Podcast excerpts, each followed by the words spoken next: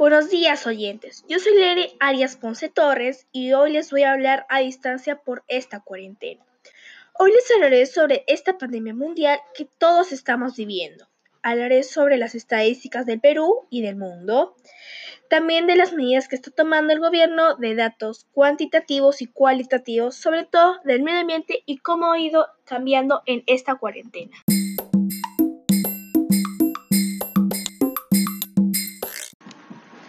Matemática. Según la información dada por el MINSA, el 4 de abril del 2020, el 58.71% de casos confirmados son de hombres y el 41.29% es de mujeres. Quiere decir que hay más casos confirmados por hombres, que es un tal de 1025, y de mujeres, que es 725 personas. Sabemos que el 28 de abril del 2020 hay un total de 28.699 personas infectadas por el coronavirus en el Perú. Y hay 782 personas fallecidas. Además, hay un total de 8.424 personas recuperadas. Como sabemos bien, en el Perú sigue incrementando la cantidad de infectados por el COVID-19, más conocido como coronavirus. El gobierno ha hecho muchos cambios, pero ninguno ha funcionado. Por eso el número de infectados sigue incrementando en nuestro país. Hay más adultos mayores infectados ya que ellos son los que más se pueden contagiar por esta pandemia, o sea, son los más vulnerables. También hay adultos, jóvenes, adolescentes y hasta niños. Esto sucede porque no siguen las medidas de prevención como solo salir una persona por familia, salir solo para ir al banco, comprar alimento y medicina o ir a la clínica. También quedarte en casa, lavarte las manos frecuentemente, mantener una distancia de al menos un metro por cada persona, entre otros. Actualmente no existe una vacuna para el coronavirus. Sin embargo, puedes evitar los contagios siguiendo algunas medidas básicas de higiene recomendadas por la Organización Mundial de la Salud, OMS. Bueno, ya he hablado mucho del Perú. Ahora vamos a ver cuántos casos hay en todo el mundo. Voy a decir los 10 países con más casos de coronavirus. Número 10. China, con 82.836 casos. Número 9. Irán, con 91.472 casos. Número 8. Rusia, con 93.558 casos. Número 7.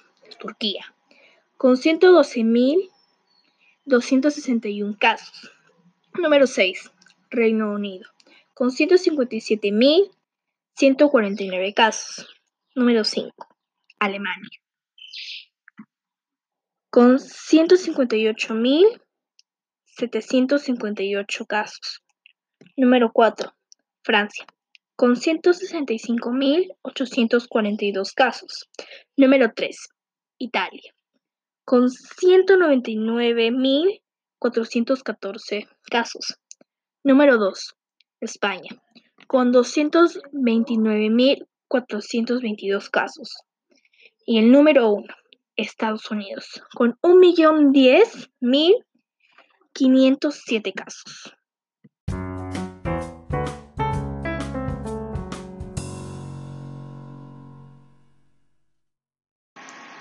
DPCC. ¿Qué medidas ha tomado el gobierno? Las medidas son ha pedido un informe actualizado de los infectados por COVID-19 en el Perú. Indicó que pidió un informe sobre el nivel de acatamiento por regiones a los ministerios de Defensa y del Interior. El presidente Martín Vizcarra anunció que ampliará a 760 soles en total el bono para las familias vulnerables durante la emergencia nacional por el COVID-19. anunció que más de un millón de hogares ya recibieron el bono de 380 soles. El presidente del Consejo de Ministros, Vicente Ceballos, informó que 1.075 peruanos ya regresaron al país tras el cierre de fronteras. Yo opino que estas medidas que está tomando el gobierno son muy buenas porque está ayudando a los peruanos a regresar a sus hogares, dándoles el bono.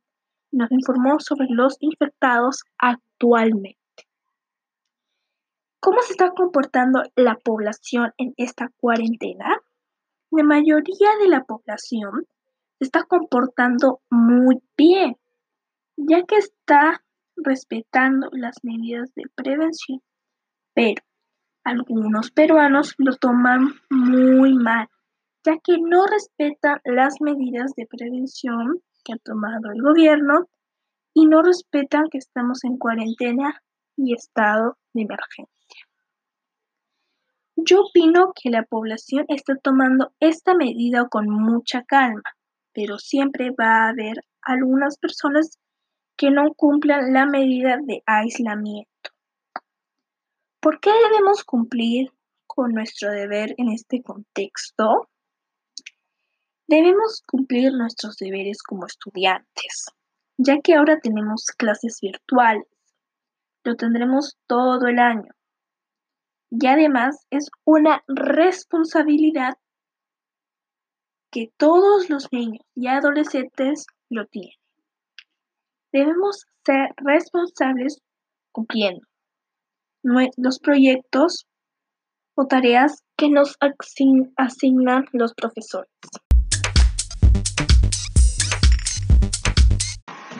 CT.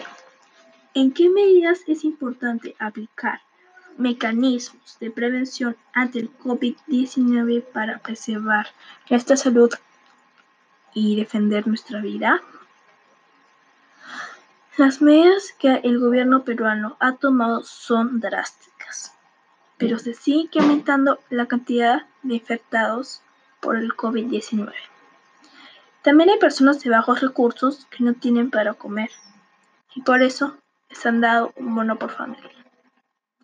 El presidente de la República, Martín Vizcarra, compareció, como ya es de costumbre, en marzo junto a sus ministros frente a la prensa para actualizar la situación del coronavirus en el Perú. Anunció que hay 234 infectados, de los cuales 19 están hospitalizados, 7 en cuidados intensivos y 2 en condición de gravedad. Estas son las palabras más importantes del presidente. Datos cualitativos y cuantitativos. El 28 de abril del 2020 hay un total de 28.699 infectados por el coronavirus. También hay un total de 782 muertes en todo el Perú. Por último, hay un total de 8.425 personas recuperadas. Mi opinión es que si seguimos todas las medidas del gobierno, podemos superar al coronavirus. Pero hay que evitar algunas cosas, como salir de casa frecuentemente, etc.